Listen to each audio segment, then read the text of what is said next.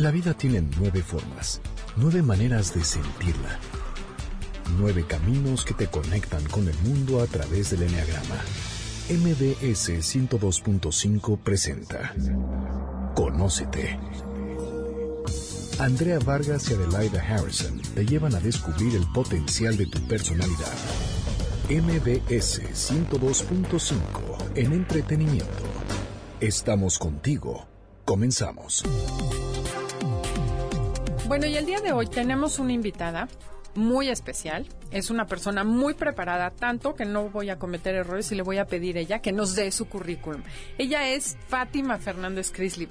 Fátima, bienvenida a este programa. No, mil gracias. Gracias, Andrea. Gracias, Adelaida. No, ni tan preparada ni tan especial, ¿eh? no, no, simplemente en la vida me empujó a ganarme la vida en la academia. Entonces ahí hay reglas del juego y hay que estudiar y hay que hacer cosas. Pero bueno, este trabajo en la UNAM, en la Facultad de Ciencias Políticas y Sociales, y en mis tiempos libres, porque así fue, hice este librito sobre la historia del Enneagrama. Pero antes quiero decirles que es lo que sí sé de ti es que es académica, es comunicóloga, es que ha tenido mucho que ver con los medios de comunicación también y que eres miembro del Sistema Nacional de Investigadores. Sí, bueno. Es, una eminencia la Sí. mujer. No, y no. yo también quiero recalcar cómo nos conocimos la primera vez. El primer contacto que tuvimos con Fátima, que fue hace muchísimos años. Y como tenemos tiempo, lo vamos a platicar. Una vez me dice Gabriela, mi hermana, me dice, oye, hay una señora, una chava que está interesadísima en el rollo del enneagrama, sabe muchísimo y que ella quiere conocerlas, Adelaida y a ti, que por favor pase el tiempo. Y en eso este yo acabo de escribir el libro y este y conozco cono- cono- conozco a Fátima. Y le digo no por favor preséntame mi libro porque después de saber su currículum entonces ella fue la que nos presentó el libro y a partir de ahí después hice mucho contacto con Adelaida. Y entonces viene la, la segunda parte de la historia. La segunda parte de la historia es que Fátima se toma un año sabático y la verdad me siento muy honrada porque fue a tomar mi taller 2, el enneagrama avanzado, y a pesar de que hacía mil cosas, investigación y demás, se tomó dos horas a la semana para ir a sentarse a escuchar lo que yo tendría que decir. Fue una experiencia muy enriquecedora. que ¿Te no era poca cosa. Ahora, volviendo a lo que dice Andrea, en aquella época, yo lo único que tenía era una inquietud descomunal, enorme, por saber de dónde había salido esto. Entonces, todo lo que tenía que ver con el enneagrama yo me quería meter. Entonces, Andrea va a hacer un libro, oye, entonces ya platiqué con Gaby, bueno, todo lo, es lo que acabas tú de decir. Pero yo no sabía de dónde había salido. Yo había leído lo mismo que lee cualquiera que entra a una librería, busca un libro de enneagrama y trae dos paginitas o tres sobre la historia. Pero Dame bueno. dos segundos, porque Venga. antes de decir de dónde salió el enneagrama, creo que es importante que digamos qué es el enneagrama para las personas que nos escuchan por primera vez. Bueno, yo lo voy a decir de forma casera. El enneagrama es una herramienta de autoconocimiento que describe nueve tipos de personalidad, nueve maneras de pensar, de sentir, de reaccionar. Y lo que te dice el enneagrama es que las personalidades son diferentes, cada una tiene un enfoque totalmente diferente. Todo mundo tenemos un poquito de todo, pero difieren. Son estrategias para sobrevivir. Y el reto es encontrar la tuya para que para que este hábito repetitivo que tenemos de hacer las cosas la interrumpas, lo interrumpas, no lastimes a los demás y puedas sacar la mejor versión de ti misma. Así es. Entonces, ya dicho esto, pues queremos el día de hoy compartirles un libro, para empezar bien, esa, digo, acaba de salir el libro publicado. Está fresquecito. Fátima lleva muchos años investigando. Todo esto salió de una plática casual que ahorita nos contará Fátima en una reunión de la asociación, la primera reunión de la Asociación Mexicana de Enneagrama, en un café. Y bueno, de ahí surgió la Sí, idea. ahí conocí Y- a Adelaida y entonces Adelaida empezó a decir dos o tres cosas de las antigüedades del enneagrama y dije, esta chava sí sabe. Entonces me le acerqué y le dije, oye, vamos a trabajar juntas esto porque había un comité de investigación. Sí. Estamos hablando de la prehistoria de la Asociación Mexicana del Enneagrama. Y entonces empezamos a buscar, tú qué datos tienes, tú acá, y entonces juntamos. Pero estaba muy desarticulado todavía, Uy, sí, ¿no? Nos sí. faltaban muchos siglos. El caso es que, ¿qué Y quieres? como que yo ya- soy nueve, yo dije, ay Fátima, ¿por qué no la investiga? la ayudo, la apoyo, pero bueno, y me he dedicado a hacer cuchillito de palo con Fátima, a echarle Sí. porras durante cinco años. Y bueno, hace libro. Pero y entonces. Fátima, ¿qué fue lo que te hizo escribir el libro? Yo de verdad quería saber de dónde había salido por la siguiente razón.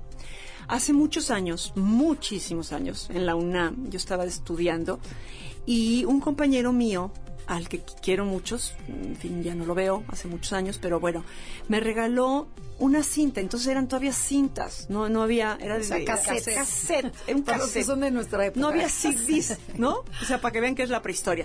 Y me dijo, aquí estás tú. Dije, ¿cómo que aquí estoy yo? ¿Qué es eso? Me dijo, escúchalo. Lo escuché y yo quedé asombrada. Pero es que soy exactita a eso. Entonces llegué con él y le dije, oye, dime de dónde salió esto. Averígualo. ¿Cómo que averígualo? Me dejó en blanco. Entonces, pues ahí lo guardé. Y pues tardé mucho tiempo en saber que se llamaba Enneagrama, porque aquí en México casi no había. No. Y había muy poquitos libros y estaban en inglés nada más. Y entonces empecé a buscar porque dije, ¿esto quién lo inventó? Esto no, no salió, nadie ¿De se lo sacó de, la dónde mano. salió esta maravilla, no? Es- ¿De dónde salió esta maravilla? Y entonces empecé a buscar y compré cuánto libro había en México y luego vi que había muchos más en Estados Unidos y en Inglaterra y en Alemania. Empecé, tengo muchísimos libros en mi casa, muchos, pero todos tienen un defecto que solo le dedican dos o tres paginitas a la historia. Y luego dicen, pues, unos dicen los caldeos, otros dicen los sufis, otros dicen, no, pues no sabemos, se pierde en la noche de los tiempos. Y dije, no, aquí no se pierde nada. Esto lo inventó alguien. Yo quiero dar con el inventor porque es genial, ¿no? Claro. Y entonces abrí un archivo en la computadora, caldeos, otro sufis, otro, y así fui abriendo archivos. Y después dije, no, pero ¿quiénes fueron realmente los caldeos? Entonces me metí a ver quiénes eran los caldeos. Y es historia corta, porque léanla, porque es- está muy detallada y muy documentada, pero en síntesis se les llamaba caldeos a los magos, ¿sí? A la, pero magos no de magia, sino a los de hombres de sabiduría. Eran los magos caldeos.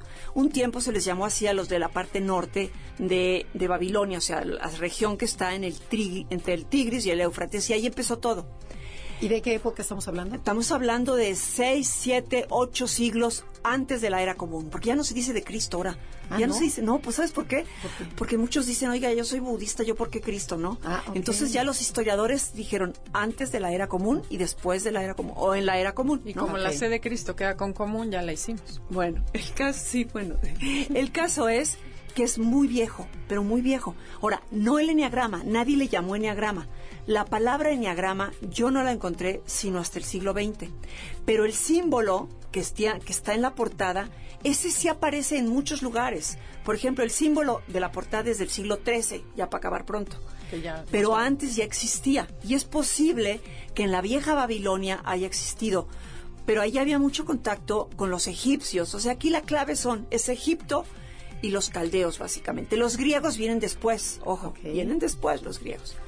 Entonces empecé a hacer, entonces, ¿qué tiene el libro? El libro tiene un capítulo sobre los caldeos, luego tiene una explicación sobre Babilonia y tiene una explicación en el segundo capítulo sobre la filosofía perenne. Eso es muy importante porque es una filosofía, no, no pertenece a ninguna corriente, a ninguna tradición. Ese es el conocimiento que la humanidad ha acumulado del quién soy, a dónde voy y por qué existo y qué, es esto, quién creó esto.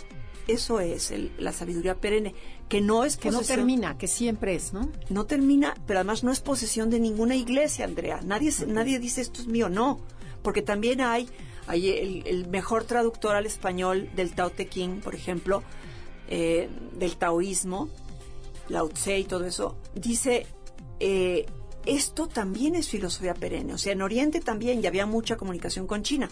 Es decir, no es la repartición Oriente-Occidente, esto es más complejo y más amalgamado, o sea, más vinculado, ¿no?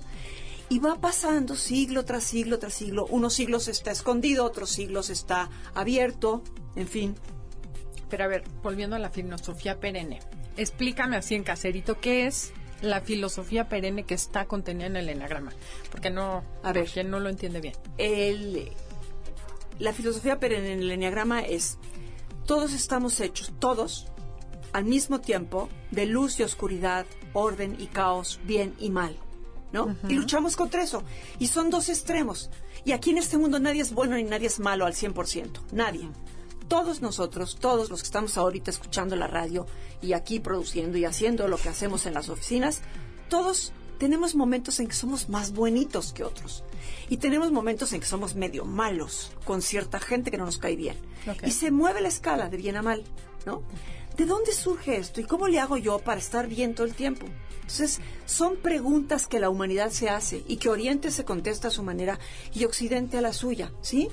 Y esos, esas respuestas a cómo estamos hechos, cómo estamos elaborados y cómo podemos ser mejor y, y sentirnos mejor, que eso es lo que el enneagrama hace ahorita, cómo evito conflictos, eso viene desde entonces.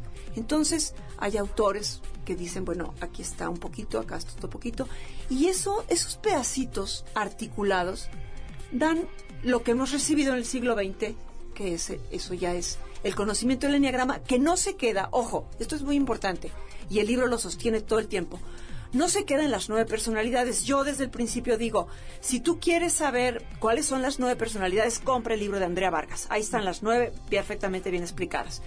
Pero, y hay otros muchos libros, o sea, Claro, todos sabemos. y hay mucho muchos. más profundos. Pues yo no sé si más, pero hay, pero ahí vienen ahí sí los nueve, ¿no? Yo no hablo de los nueve, las nueve personalidades, ¿no? Yo hablo de dónde salió todo este asunto, ¿no? Claro, y el chiste es unir, como siempre, es sumar. Sumar las nueve personalidades. Y bueno, hasta acá lo vamos a dejar porque tenemos que ir a un corte comercial. Esto es Conócete con el Enneagrama. Comuníquense a través de Facebook, Enneagrama Conócete o mándenos un tweet. Arroba Conócete MBS. Estás escuchando el podcast de Conócete con el Enneagrama. MBS 102.5. Ya estamos de regreso en Conócete con el Enneagrama. Somos Adelaida y Andrea y estamos con nuestra súper invitada. Estamos de manteles largos porque está con nosotros Fátima Fernández Crislip. Que tú, Fátima, no sabes de veras la aportación que le estás haciendo al mundo del Enneagrama internacional. O sea, Adelaida y yo que hemos viajado y hemos conocido el mundo internacional del Enneagrama, este conocimiento no existe, es único. De veras que es gracias, gracias, gracias, pues una gran aportación. Y entonces, a ver, Fátima. Yo eh, aterrizando, que ese es mi papel. El, ah, tú explicas que entonces el enneagrama viene, eh, su origen, sus raíces, viene de diferentes tradiciones religiosas, o sea, tiene, es una mezcla de todo. Dice, se cree que está en Babilonia, es el, el- el principal. Sí. Y este, y después en dónde, o sea, eh, físicamente la, la gráfica del enneagrama se encuentra, el logotipo, el, el diseño, A ver. el diagrama sería la palabra, ¿no? Es que el, el original, haz de cuenta, si existiera, yo tengo la sospecha de que existió, pero no está ahorita en las manos, un algo, una tablilla, como son las tablillas babilónicas, donde está el símbolo que actualmente conocemos, ese sería un encuentro maravilloso. Se han encontrado otras cosas de la misma época y las tienen en universidades americanas. En Yale y en Columbia están muchísimas tablillas babilónicas. Yo no voy a hablar de eso porque no sé dónde está. O sea, Ok. yo lo que encontré fueron, a la hora de meterme profundamente a lo que es la civilización babilónica, me encuentro que los caldeos son primero se les llamaba a los que estaban, habían nacido en Caldea, pero después ya el nombre va quedando para aquellos hombres y mujeres de sabiduría, más bien hombres, porque eran sociedades todavía muy patriarcales, de sabiduría. Entonces ahí queda. Ahora, ¿qué es lo que es muy evidente que es Caldeo? El número 9. Siempre los seres humanos, para explicarse de dónde vienen y a dónde van y cómo es el mundo, han hecho modelos, han hecho explicaciones. El enneagrama es un modelo, ¿sí? Ellos, los caldeos, hicieron un modelo. Y el número 3, el número 6 y el número 9 eran claves que forman, tres, o sea, son tres El triángulo, números. el triángulo, exactamente, el triángulo, ¿no? 9, 3 y 6. Y la circunferencia que ya existía y demás. El 9 es muy claro que otras civilizaciones usaban otros y el 9 lo usaban los caldeos. Y esto sale de un libro que se llama Los oráculos caldeos, que se han encontrado fragmentitos y muchos alemanes, con toda la paciencia del mundo, dedicado a muchas vidas, han recuperado algunos. Y yo lo que hice fue, de esos estudiosos, sacar la evidencia de que el número 9 viene de los caldeos usado dentro de un modelo. ¿Sí? Quiero agregar una cosa, no sé si lo sepas, seguramente sí, pero alrededor del enagrama tenemos arriba el 9, después a las dos orillas 8 y 1, que 8 y 1 es 9. Después viene la personalidad 2 con 7, que también suma 9, 3 con 4, no, Ajá. 3 con 6, que suma Seis 9, y tres, 4 con nueve. 5, que suma 9. Sí. Entonces hay y muchas coincidencias con Claro. el número 9. No solamente es que son nueve personalidades, sino el símbolo como tal El actual, o sea, ajá. el actual, eso el es muy actual, pero no existía en esa época los números todavía, ¿no? Entra hasta Pitágoras. Pero Pitágoras eh, bebe mucho en los caldeos. Pitágoras viaja a Babilonia mucho y viaja a Egipto. Pitágoras es clave en, este, en esta historia, ¿no? Los números. Que el otro día escuché que Pitágoras probablemente no era un una persona, sino es como el nombre que le dieron Ah, sería a la filosofía de esa época, Ahora, la la escuela filosofía pitagórica. Pereme. Sí. Y Pitágoras no pudo haber hecho, según un investigador, Jaime Bujigas, dice, no pudo haber hecho todos los viajes que le atribuyen y to- estar tanto tiempo en tantos lados. Entonces, él cree que es una recopilación que se hace bajo el nombre Ah, de mira. Pitágoras, de toda esa sabiduría, de esa matemática, De esa geometría sagrada. que eso es, el enneagrama tiene muchísimo de geometría sagrada y el símbolo de los números, él comentaba que es increíble cómo hemos reducido los números a usarlos como para contar. Dice, cada número tiene un símbolo y además las matemáticas empezaron estudiando la relación entre los símbolos, que bueno, no es el tema de hoy, pero por ejemplo, el 1 no es un unito, es el uno, es el universo, el todo. La unidad. Entonces, eso se divide. Esa es la ley del 1, que es la ley del. 1, del 7 y del 3. Ajá, y bueno, es muchísimo, pero el día de hoy no le vamos a quitar tiempo a Fátima. No, pero es que es que está conectadísimo, porque lo que estás diciendo, Adelaida, estamos hablando de Pitágoras, ¿no? Del el gran, el siglo y todo lo que tiene que ver con el siglo sexto antes de la era común, ¿no? Y eso mismo, si vemos el símbolo actual, ahí está, Claro. lo que acabas de decir. A ver, vean, el 8 y el 1 y- dan 9 y los demás dan 9. Eso es el símbolo de hoy. Y ese es el símbolo pitagórico. Y, o sea, el símbolo no sabemos si usaba este, usaba otro, pero algo muy parecido. O sea, viene desde entonces. Claro, ¿no? y otra cosa que sí mencionan es que el- la geometría es una representación gráfica de los, de, del- o sea, las ¿Del matemáticas. De las matemáticas, o sea, una manera fácil de expresar las matemáticas y los cálculos y los números era la geometría. Ok. Bueno, Bueno, es ahí estamos en los caldeos, pero en esas épocas había como mucha mezcla también con los egipcios, con los hebreos y después con los griegos, ¿no? Y los, o sea, con Pitágoras justamente, luego Platón, eh, los neoplatónicos, etcétera, eh, la gente de Alejandría, ¿no? La Pero ¿y qué influencia tiene los, eh, Platón? Porque lo nombran muchísimo en la historia del Enneagrama.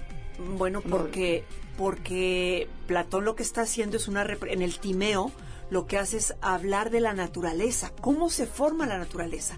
Y entonces eh, Platón usaba también diagramas parecidos a estos en vinculación con toda la escuela pitagórica. Entonces, tiene que es una, son- tenían formas semejantes de representación de la humanidad y del cosmos. Porque además eso también va para los planetas y demás, pero no, no eran cosmógrafos o astrónomos en el sentido de ver cómo se mueven los planetas y sus órbitas y las posibles galaxias, sino todo eso les interesaba en relación al ser humano. Ok. ¿Sí? O sea, explicaban el universo a través de los planetas y del cosmos. Sí. No estudiaban el cosmos. Así es, así es. Eso es importante. Ahora, hay cosas interesantes y hay cosas que es un poco mezclar tradición con documentación, que es, por ejemplo, los Reyes Magos, los que se festejamos aquí en Occidente, pues eran los magos caldeos que venían de Babilonia Y que tampoco eran tres. Y que no sabemos cuántos eran, pero la porque además ni la misma Biblia dice los nombres de los magos, eso es tradición pura.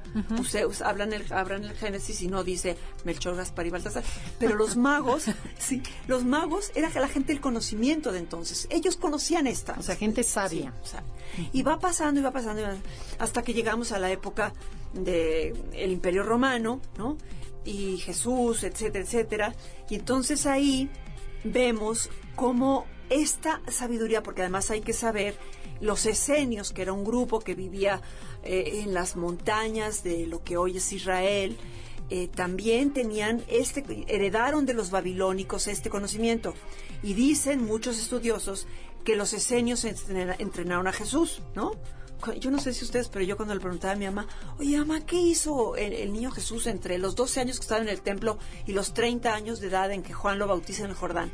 Dice mi mamá, pues le ayudaba a San José en la carpintería. Le digo, no, no, no, es más es complicado. Estaba con los esenios entendiendo estas cosas. Ah, Es- Claro, ¿no? porque además él no hizo carpintería, porque ninguna de las parábolas habla de un carpintero. Bueno, pero sigamos con el Enneagrama, si Pero- no se van a ir a la, a la religión. Pero el caso es que los esenios son muy importantes. Y, y Gurdjieff, esto ya es siglo XX, porque la historia se va moviendo. O sea, tenemos que hacer regresiones para entender cosas. Los esenios están en esa época, antes de Jesús, y Gurdjieff, personaje central del Enneagrama en el siglo XX, porque es el que revela el símbolo occidente, ¿no? Es el que dice, miren, aquí está la cosa. Él tuvo una figura esenia, que ahí está narrada en el libro, muy cercana que lo hizo entender ciertas cosas. Pero Gurdjieff, déjenme brincar tantitito al siglo XX para regresar después. Gurdjieff, que es lo que mucha gente dice, ah, el enneagrama Gurdjieff. A partir de Gurdjieff es donde conocemos el enneagrama. Okay. En, en Occidente sobre Sí, todo. y en todos los libros viene, o sea, la gente empieza a entender hombre de gran magnetismo, Sí, un y de 8 en el enneagrama, que este que nos enseña esta. Pero esta Gurdjieff sabiduría. tiene su historia. Gurdjieff era armenio, ¿sí? Y en Armenia se habían refugiado muchos de los perseguidos por el Imperio Romano, fueran judíos o fueran cristianos. Y ahí mm, mantienen ciertas enseñanzas viejas de los babilonios también.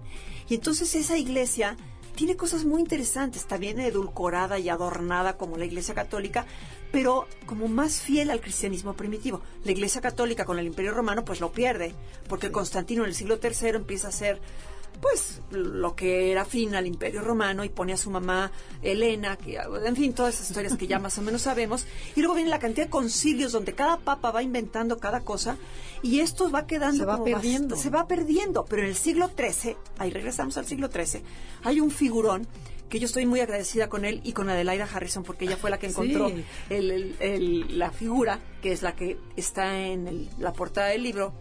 Es un hombre que nace a finales del siglo XII y escribe en el siglo XIII, no, a finales del siglo 13. XIII 1270 y tantos. nace.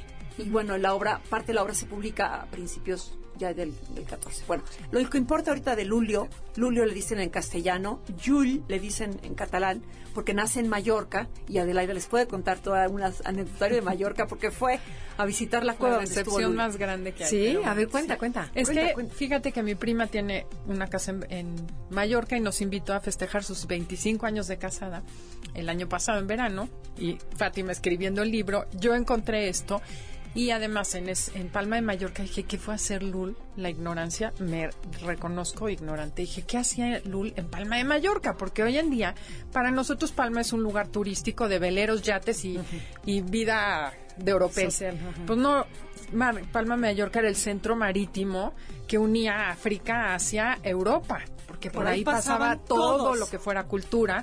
En las cruzadas pasaron por ahí, entonces bueno, era un centro importantísimo de cultura. Y este hombre vivió ahí, fundó un monasterio y entonces dije, prima, voy a tu fiesta, pero me llevas a conocer el lugar donde estuvo Lul, porque él menciona que el enneagrama le fue dado, revelado, él dice que cueva. Dios se lo dio en una cueva. Y ahí vamos, toda la familia, todos los visitantes a la excursión a conocer el monasterio de Miramar, que es hermoso, tiene una vista preciosa, linda. Y acabamos la visita y de repente le digo al, señor, no es cierto, ese es uno y este fue otro. Pero bueno, el caso es que el monasterio donde se, per- se apareció, le digo al señor que cuidaba la entrada, oiga, ¿y la cueva? ¿Cuál cueva? Pues donde tuvo la visión Lul. Pues no sé, déjeme preguntar, oye, ¿tú sabes de una cueva por aquí? Y uno, vi- vigilante viejito, dice, sí, creo que se sale usted del monasterio, sale del estacionamiento y camina a la orilla de la barda hasta que llegue por ahí en un camino de burros y ahí hay una cueva y creo que hay una plaquita. Y literal, por ¿Cómo una orilla, un andarín, Ajá. llegas a una cuevita de dos por dos y hay un letrerito ya cayéndose que dice, aquí tuvo la visión Lul y recibió el conocimiento, porque el hombre era un enciclopédico, o sea, no solo hizo el enagrama, predijo las mareas, sabía que había un continente del otro lado por cómo veía las olas entrar en el mar, o sea, era un sabio. Pero nadie cuida eso y no hay nadie, o sea, desierto, nadie se presenta ahí, corres un grave riesgo al ir a visitarlo, pero nadie Y no hay ningún diagrama, nada. no, hicieron uno en el jardín horrible de piedras verdes y naranjas, pero es más bien turístico para vender. Ajá. Pero nadie sabe esa parte del Louvre. Ahora, este hombre, Raimundo Lulio en castellano, repito, y Jul en, en catalán. este, Cuéntanos regresando, por Les favor. platicamos algo más que se vincula con el enneagrama después del corte. Estás escuchando el podcast de Conócete con el Enneagrama. MBS 102.5. Ya estamos de regreso en Conócete con el Enneagrama. Estamos con Fátima Fernández Crislip, autora de De dónde diablos surgió el Enneagrama. Un librazo que se lo recomendamos muchísimo. Pero a ver, platíquenme, Adelaida y, y Fátima. A ver, un poquito más sobre este español Raimundo Lulio. ¿Por qué es tan importante en, en la historia del Enneagrama? Es fundamental en la historia del enneagrama. Primero porque hace los diagramas y nos deja evidencia de que el siglo XIII ya tenía el mismo símbolo que usamos ahora. Eso es clave, porque antes de esto se pensaba que nada más era Gurdjieff. No, muchos siglos atrás. Y otra cosa importante es que esos triángulos eran dinámicos, no eran estáticos. O sea, tú ves el, los tres triángulos, pero los tres triángulos se movían en sus figuras. Ah. Y los movías de pasión a pasión o de virtud a virtud. Alrededor del enneagrama están las nueve virtudes y las nueve pasiones. Ok, y si gustan ver en, en, en Facebook, vamos a poner el diagrama, ¿no? Claro. Para que la gente sepa de qué estamos Ajá, hablando. la portada del libro y así pueden ver qué, cuál es el libro y que vean la- el, el diagrama de Lul. Y algo bien importante es que él agrega de siete pasiones o siete pecados capitales, él lo aumenta a nueve el número. ¿Quién? Lulio. Lulio. Lulio. Pero a ver, por- pero ¿ya estaban los siete pecados capitales? Sí, en ya esa estaban. época. Sí, ya, Ya. estaban. Ya, ya estaban. Gregorio Magno decidió, el Papa Gregorio Magno que fue. Como en el... No sé fechas exactas, pero para estas épocas ya había Ya siete está. pecados capitales Ajá. y él los aumenta a nueve. O sea, este señor español dice, van a ser nueve. Y lo que es importante es que es Y habla de las virtudes también, ¿verdad? También nueve virtudes y nueve pecados. No las relaciona, no he encontrado si relaciona cada virtud con un, con un pecado. Pero él menciona que son nueve. Y algo bien importante es que la iglesia estuvo a punto de excomulgarlo en el siglo XIV, fines del XIV. Pero en el siglo XVI lo beatifican. Quiere decir que revisaron todos sus documentos y la Iglesia Católica, la misma que tenemos hoy, que acusa al enneagrama, lo beatificó. Entonces, todo lo que viene de él está aceptado y autorizado por la Iglesia Católica. Entonces, eso es importante considerarlo, porque hay mucha ignorancia alrededor y mucha gente que hoy en día defiende cosas que, que están comprobadas y aceptadas. Ahora, hay una cosa muy importante, um, respondiendo también a lo que planteaba Andrea. ¿Por qué es tan importante? Porque este hombre no solamente vivía en Palma de Mallorca, o sea, este hombre viajó también mucho, porque era un hombre realmente de conocimiento. Entonces, en ese momento, eran los árabes pensantes, estaban en su apogeo, en la ciencia, en la literatura, en el arte, y le interesó muchísimo y él aprendió a hablar árabe, ¿no? Desde muy joven. Y entonces al aprender a árabe podía realmente leer todas las obras que estaban en ese momento publicándose. Y aquí hay algo que es interesante y que yo me metí muchísimo y es fascinante, pues como una historia de misterio, porque hay gente que dice que el enneagrama es sufi. Entonces yo dije, a ver, ¿quiénes son los sufis? Entonces, bueno, los sufis, hay muchas versiones. Hay unos que dicen, bueno, con Mahoma en el siglo VII empiezan. No, otros dicen, oh, ya venían desde antes. Son hombres de conocimiento que quizás heredaron algún conocimiento de Mesopotamia, de la tradición babilónica, y después se juntaron con los árabes que le dieron, les dio cobijo, y entonces ahí les convino y se mantuvieron.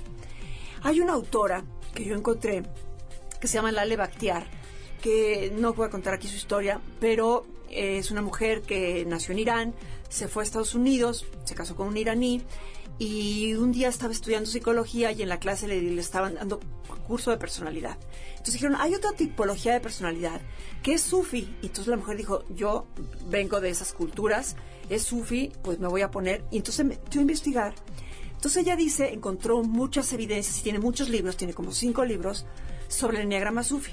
Mi conclusión, para hacerse las cortas, es que hay un enneagrama sufi, pero el enneagrama de Gurdjieff no es sufi.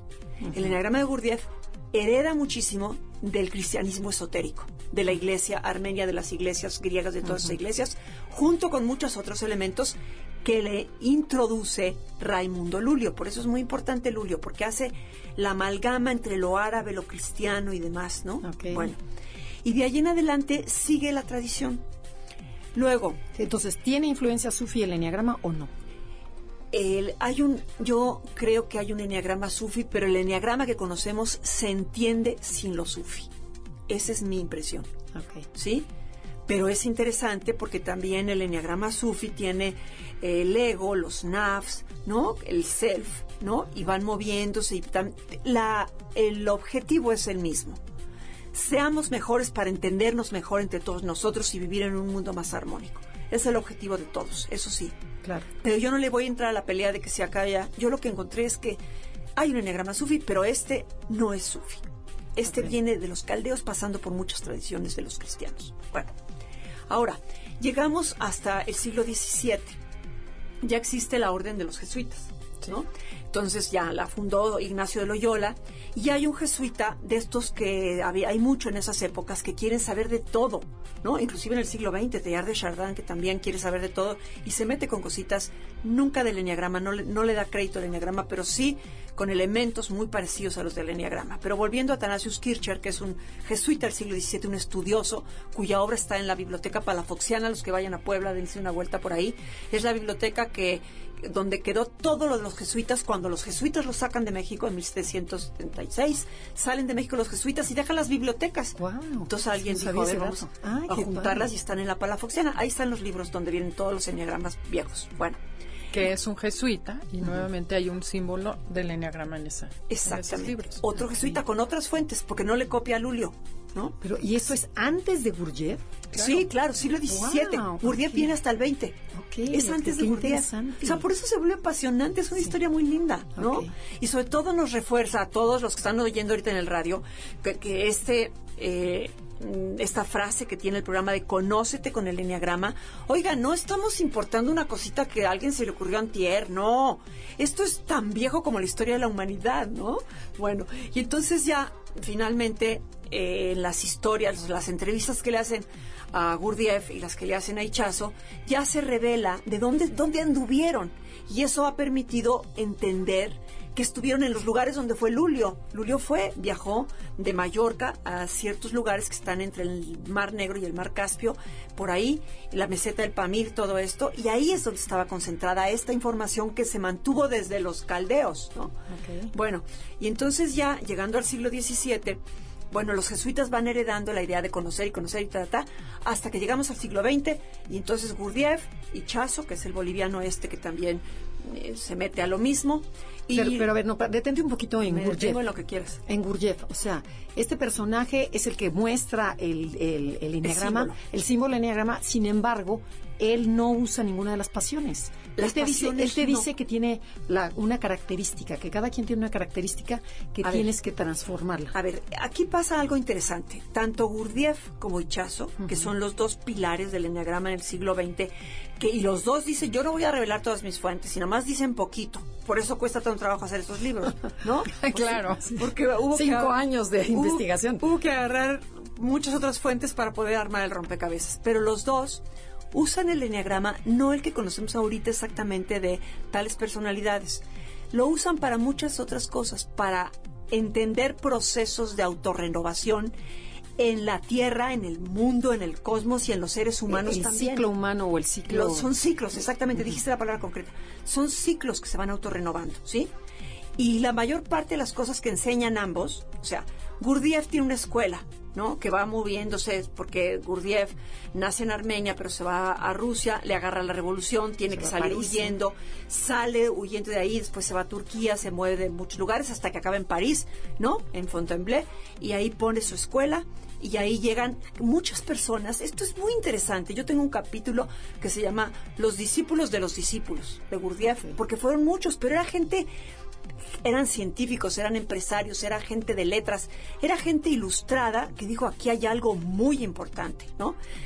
Pero, y esto ya es historia contemporánea del siglo XXI, hay un alumno de Bennett que es alumno de Gurdjieff, que, es fascinante, que dice, este, nada más que Gurdjieff no le gustaba que discutiéramos que discutieran entre sus alumnos, no le gustaba. Entonces dice, dice Blake, pero hay que discutir entre nosotros, porque si no discutimos, no intercambiamos Claro. lo que cada quien está viendo del mundo y no podemos crecer juntos. Y entonces ahorita hay un movimiento muy padre que rebasa las nueve personalidades y que va hacia el crecimiento, pero no nomás como autoayuda barata. Esto tiene realmente un mar de fondo en la historia de la humanidad vinculándonos con la naturaleza, o sea, es ecológico también de pasada, ¿no? Con la conciencia con- universal. Y ¿no? con la conciencia universal. Con la física cuántica, con todo Así eso. es. ¿no? Que además Exacto. tiene una relación muy cercana a la ley del 7, por ejemplo, con el Shabbat judío, que es algo que no vamos a tocar, pero también tiene que ver que a los siete días hay una crisis y esa es la que lee Gurdjieff en el proceso que usa del enneagrama. Ok. Y esa es la razón del Shabbat, del año sabático, del año jubilar. Pero, y a ver, Gurdjieff hablaba de los eh, tres centros de inteligencia más uno más. O sea, era de lo del cuarto camino. Sí. Que está tan. Sí. tan satanizado aquí en México como que es Pues- es sinónimo de peligro y, A y ver, como que este no, es un súper tema Después del corte hablamos del cuarto camino. Esto es Conócete con el Enneagrama. Estás escuchando el podcast de Conócete con el Enneagrama. MBS 102.5. Ya estamos de regreso en Conócete con el Enneagrama. Si vieran aquí, ahorita en el anuncio seguimos preguntándole y preguntándole sobre todos los temas. O sea, a ver, Fátima, a mí me gustaría saber, por ejemplo, Ichazo. Este personaje, hay tres personajes, bueno, que conocemos, ahora ya van a ser hasta cinco, ¿no? Porque ya son Lulio Ibagras, este señor, este Gurjev, eh, Ichazo y Claudio Naranjo. Sí. ¿Ok? Bueno, en Ichazo, Sí. ese- ¿cuál es la, cuál es la contribución al Enneagrama? ¿Qué A ver, hace el hombre? Ichazo es interesante porque Ichazo es una persona que nace en Bolivia y voy a contar rapidísimo porque es muy larga la historia, pero de niñito le daban ataques, ¿no? Y cosas. Se salía de su cuerpo. Y entonces decía, yo quiero saber qué pasa, qué pasa conmigo. Y tenía un tío muy culto en La Paz, Bolivia. Y entonces el niño no podía ir a la escuela con esos ataques y esas cosas. Entonces se metía a la biblioteca y se perdía en la biblioteca. Y leyó y leyó y leyó y encontró a Raimundo Lulio, al catalán. Y empezó a leer, acá, eso lo confiesa despuésito, porque primero se atribuye él todo, pero después ya lo confiesa, ¿no? Y entonces lo que hace es armar un poquito también a raíz. Hacen lo mismo nada. Bueno, Naranjo le pone números y le pone muchas cosas, ¿no? Pero él empieza a darse cuenta que con las pasiones y todo esto, ahí ya está un modelo que hay que usar para evolucionar los seres humanos, ¿no? Entonces conoce a Naranjo en Chile, entonces eh, eh, Naranjo estaba en Big Sur, en California, este, en un lugar que fue un lugar de crecimiento muy interesante en los años 60, donde llegaba todo mundo de distintas corrientes y con distintos conocimientos. Y entonces Naranjo lo lleva, conoce a estas gentes y entonces dice Naranjo, esto es muy importante, vamos a hacer con Ichazo un retiro. Y lo hacen en el norte de Chile, de donde era, muy cerca de donde era, este, no ese es otro, el, que- el que era del norte de Chile. Lo lleva al norte de Chile y entonces ahí se hace el retiro y en ese retiro se trabajan muchas cosas y entre ellas se trabaja el enneagrama. Y ahí es donde Naranjo piensa en ponerle, yo creo que las, no sé si las flechas exactamente, eso yo, esa parte, a lo mejor la Adelaida se la sabe mejor que yo, pero de lo que sale de ahí ya es algo como muy armado para que Naranjo, con sus conocimientos de psiquiatría y conocía tipos de personalidad y cómo se habían hecho en la historia, entonces junta todo eso y ya queda la enseñanza de Naranjo basada en lo que venía directamente de Ichazo sin abandonar los dos, porque también Ichazo conoce la escuela de Gurdjieff, o sea, no es que le- haya sido totalmente Claro. por su lado. Allí el pionero Toma el diagrama de Gurdjieff y sobre ese lo y pone. toma y toma el de Lulio porque también conoce a Lulio. Pero a ver, ¿quién pone las pasiones? ¿Quién dice la ira en el uno? Ese fue la- Ichazo. La, van- la vanidad. ¿Quién pone la vanidad y el miedo? Ichazo hace. No, la vanidad del miedo la agrega Lul. Y luego Ichazo las acomoda alrededor del círculo, hace el enagrama de las pasiones, el de las fijaciones, el de las virtudes, el de las ideas sagradas. Tiene veintitantos en- pero hace la pu- el diagrama y hasta ahí queda. Hasta ahí. Claudio Naranjo lo que hace es sistematizar la descripción de las personalidades a través de ver qué pasión tenía cada quien, hace paneles, investiga y empieza a... El A formato entender, de ¿no? panel viene de Claudio Naranjo. Él dice, se proclama a sí mismo, dice que Ichazo es el padre del enneagrama y él es la madre del enneagrama. Entonces, bueno, Lo que es hace falso. es... bueno, tú dirás. Claro, claro. Pero el, bueno. ego de cada uno, ¿no? Claro, no, claro. bueno. Eso sí es una competencia de egos. Él lo que hace es sistematizarlas y describir la descripción de las personalidades que tenemos hoy en día y que mucha gente se queda solo con eso, esa sí es de naranjo. Pero lo interesante del enneagrama, que a mí me fue lo que me apantalló más, es, por ejemplo, dices, ok, me descubro que soy un 4. El 4 tiene dos conexiones. El 4 se va hacia el 2 y se va hacia el 1, ¿no? Entonces, ¿quién acomoda? O sea, por ejemplo, ¿por qué ponen el orgullo en el número 2 y no en el número 6? Ese acomodo, ¿quién lo realiza? ¿Será Ichazo? Ese es otro libro. No, Ah, Ichazo, ok, es el Ichazo segundo libro de- acomoda las pasiones donde están. Esas ya las recibe así. Lo que no sé es si Lul no, no recibe antes. las pasiones como Ese es están. una Claro gran que sí. pregunta, El ¿eh? enneagrama de las pasiones ya está como está. Lo que no había eran flechas. Y las flechas, preguntó Fátima a Peter, porque bueno, Ginger Lapid me dijo, pregúntale a Peter O'Harahan, porque él sí aprendió con Claudio Naranjo directo al enneagrama en 1970 y tantos. Y Peter nos dijo que a él no le enseñaron las flechas. Entonces, suponemos que entre Claudio Naranjo y los jesuitas las flechas se pusieron, las pusieron los jesuitas. Sí. Y tiene mucho Sí, sentido. Pero, eh, a ver, yo, yo les platico eso. Eso tiene mucho sentido porque los jesuitas desde Ignacio de Loyola tienen una cosa que se llama ayer contra, ir en contra de. Entonces, eh, casaba muy bien con toda la filosofía de Ignacio de Loyola. Entonces dijeron, ah, pues eh, ponemos flechas. Yo también creo que son los jesuitas los que ponen Claro, las porque flechas. esa es la los lógica, jesuitas es la tienen- lógica del enneagrama, ir en Claro. contra de. Los jesuitas tienen, no solamente por Atanasius Kircher del siglo XVII, sino por el siglo XX, porque cuando empiezan a recibir todo esto, ellos dicen, esto va muy bien con lo que nuestro fundador quiere, que trabajemos con nosotros mismos, con los otros, ta, ta, y entonces empiezan a usarlo y se dan cuenta que es muy bueno también para las, los que hacen, este, los que son confesores, si ven, empiezan a conocer a los jesuitas de su comunidad, se dan cuenta de qué lado cojean. Entonces, conociendo el enneagrama, podían dar muchísimas sugerencias a- Claro. para, que- para la vida. Entonces empezó a funcionar muy bien y se fue corriendo entre muchos jesuitas, ¿no? Entonces es muy jesuita. Y se supone que estuvo 20 años escondido entre los jesuitas. O sea, que nada más No se querían sacarlo, sí. No querían sacar este conocimiento y Ahora, se transmitió. Aquí hay otro capitulito, un subcapitulito A ver, sobre el Papa. Porque el Papa, Ajá. el Papa ¿El este que actual? tenemos, claro, el actual, de repente en una reunión de los obispos latinoamericanos, de repente habla del enneagrama. Y ese es otro capítulo y es otro. Eso, Uy, ya eso- no, no, no, pero- tengo un chisme fresco de Argentina de por qué hizo ese comentario. Ay, bueno, pero, me lo pero primero cuéntalo tú y después Bueno, es que en síntesis el Papa lo que dice es, yo, yo me estoy oyéndolo 20 veces oí el, el discurso que dijo el Papa. Y entonces hasta digo en qué momento se traba y en qué momento toma agua y todo eso para decir que le costó trabajo hablar, pero estaba hablando de todo el psicologismo que hay que erradicar. Y dijo, por ejemplo, el enneagrama. No tengo nada contra el enneagrama, dijo el Papa. Pero meter el enneagrama en la primera semana de los ejercicios espirituales de Ignacio Loyola, no. Entonces de ahí algunos dijeron, ah, ya vieron, el Papa dice que esto no sirve. Y no es cierto, hay que interpretarlo de otra Claro. manera porque hay que ser fieles a lo que dijo el Papa. Esta es toda otra historia que no vamos a entrar ahí, pero los jesuitas Pero se les mueve chisme mucho está buenísimo. piso con el- Claro. Pero claro. además es que en Argentina hay una tendencia grande a irse a la parte psicológica de los jesuitas de Argentina. Y él está en contra de los jesuitas humanistas de Argentina y de esa corriente que le están quitando el La espiritualidad ignaciana. Exactamente. Claro. Entonces era un Por- mensaje dirigido exclusivamente a los jesuitas de Argentina, no al mundo. Pero bueno, Sí. eso me lo contaron ahora en Pero ya estamos en la historia contemporánea y aquí entran Adelaida y entra Andrea porque son discípulas de Helen Palmer, entre otros muchos, y de Rizzo. Y esa ya es la historia de la segunda mitad del siglo XX. O sea, con ustedes la historia con estas dos mujeres. Oye, bueno, pero a ti en qué te ha servido el enneagrama, esta herramienta? Cuéntales al Si yo público. te contara que, bueno, mi vida de todos los días cambió radicalmente porque yo compraba libros y mi marido los leía. Y entonces él entendió rapidísimamente dónde estaba yo. Y entonces de repente me decía, ah, ah, a ver, ajá, ¿no será que te, se te está pasando aquí? Y yo decía, ¿tú cómo sabes eso?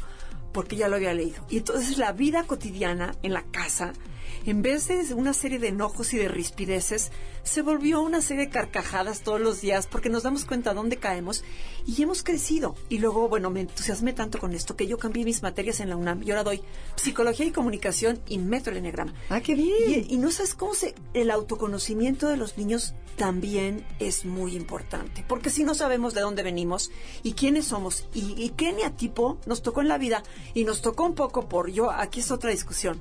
Esto viene es glandular o esto viene por el ambiente y yo creo que es una mezcla de los dos y es un tema a discutir porque aquí nadie se pone de acuerdo. Pero finalmente todo mundo cae en un eneatipo, eso sí. Eso entonces el, el autodescubrimiento me ha servido para hacer las clases muchísimo más, at- hay más divertidas. No, bueno, y además de veras dices, ¿cómo voy a saber qué quiero estudiar si ni siquiera me conozco? Así es. Por eso digo que tiene que ser Así materia es. de primaria. Sí, Y bien. además de curso prematrimonial y de mil cosas. Pero bueno, Fátima, ¿dónde puede encontrar la gente tu libro? Ah, pues- Cuéntanos un poquito del libro. Nos quedan dos minutos, así es que...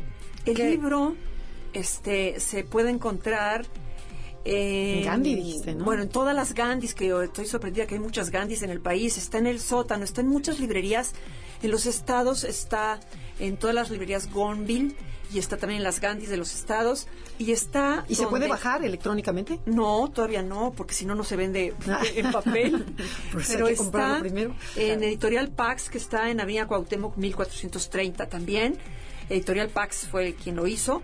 Este, y el libro, pues este, estamos empezando, vamos a hacer algunas presentaciones en los estados donde hay gente que le interesa el enneagrama, por ejemplo, en Puebla, en Cuernavaca, en Tepoztlán, en, toda la, en todo el país. Ay, sería padre, pero, pero no, pero yo me dedico a otras cosas. Sí, claro. También juegas a trabajar en la Oye, y se llama, les vamos a recordar, ¿De dónde demonios salió el enneagrama? por Fátima Fernández Crislif. No se lo pierdan, de veras está interesantísimo. Yo todavía nada más leí lo primero, pero bueno, me lo voy a echar rapidísimo. Muchísimas gracias, es un placer tenerte. Muchas felicidades y gracias por esta gran aportación. Ay, gracias a ustedes, porque son mis maestras, tomé cursos con ellas, son buenísimas. Ya nos superó, la alumna ya nos dejó, pero en la calle. No, simplemente siempre es en conjunto, ¿no? Este crecimiento. una confesión tremenda. Híjole.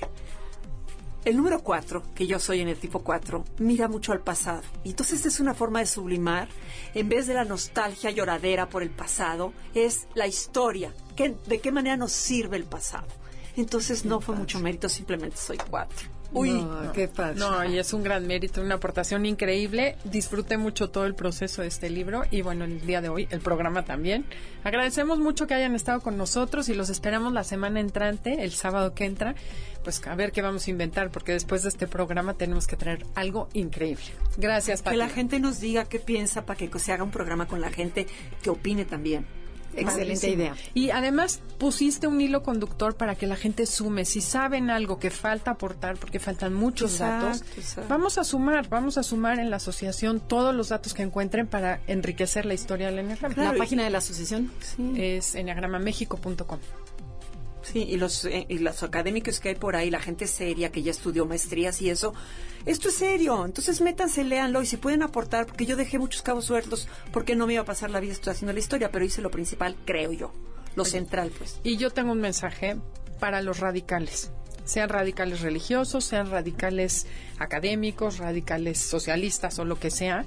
Como decía mi abuelita, mijita, antes de decir que no te gusta, pruébalo. Muy bien, Si lo estudian y ya después no les gusta, vengan a traer argumentos para decir que no sirve. Desde la ignorancia no se va. Sí, claro, ignorancia es sinónimo de no me gusta. Entonces, bueno, esto fue Conócete. Ahora sí nos despedimos después de cuatro despedidas. Hasta la próxima.